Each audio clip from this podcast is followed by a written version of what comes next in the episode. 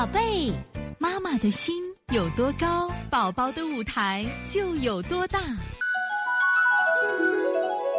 现在是王老师在线坐诊时间，我看一下八零三安安妈，好久没见安安妈了啊。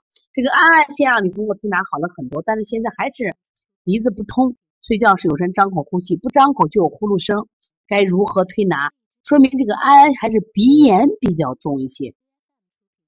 那么鼻炎重呢，也是因为啊，这个孩子现在处在一个雾霾的天气，不断的刺激。出一个是你继续按鼻炎的手法，我刚才不是讲了吗？在这个邦尼康小儿推拿图书馆有专门的什么呀鼻炎的详细手法视频和这个文字，你把它看看，那还比这比你给你们讲的还细。因为上次我们是开小儿推拿技术论坛会的时候讲的一组手法比这细，你再照着做一遍。那么另外。其实鼻胃这个肺胃肺的窍，那怎么办呢？我觉得你搓肺腧，搓肺腧很重要。搓肺腧，肺气宣发好了，那么他的这个鼻塞就好了。另外，大便好不好？如果大便不好，一定要解决他的速降问题。肺有两个功能，宣发和速降，只有宣发和速降同时好了，我觉得他的鼻塞就好了。另外，我们上次不是跟你说过没有？你用这个。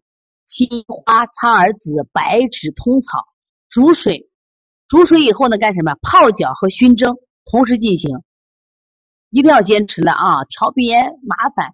那天我看了。篇文章说，咱们陕西陕北榆林百分之九十的人都鼻炎，为什么？当地种的是蒿草，再加上现在的雾霾啊，痛苦的很。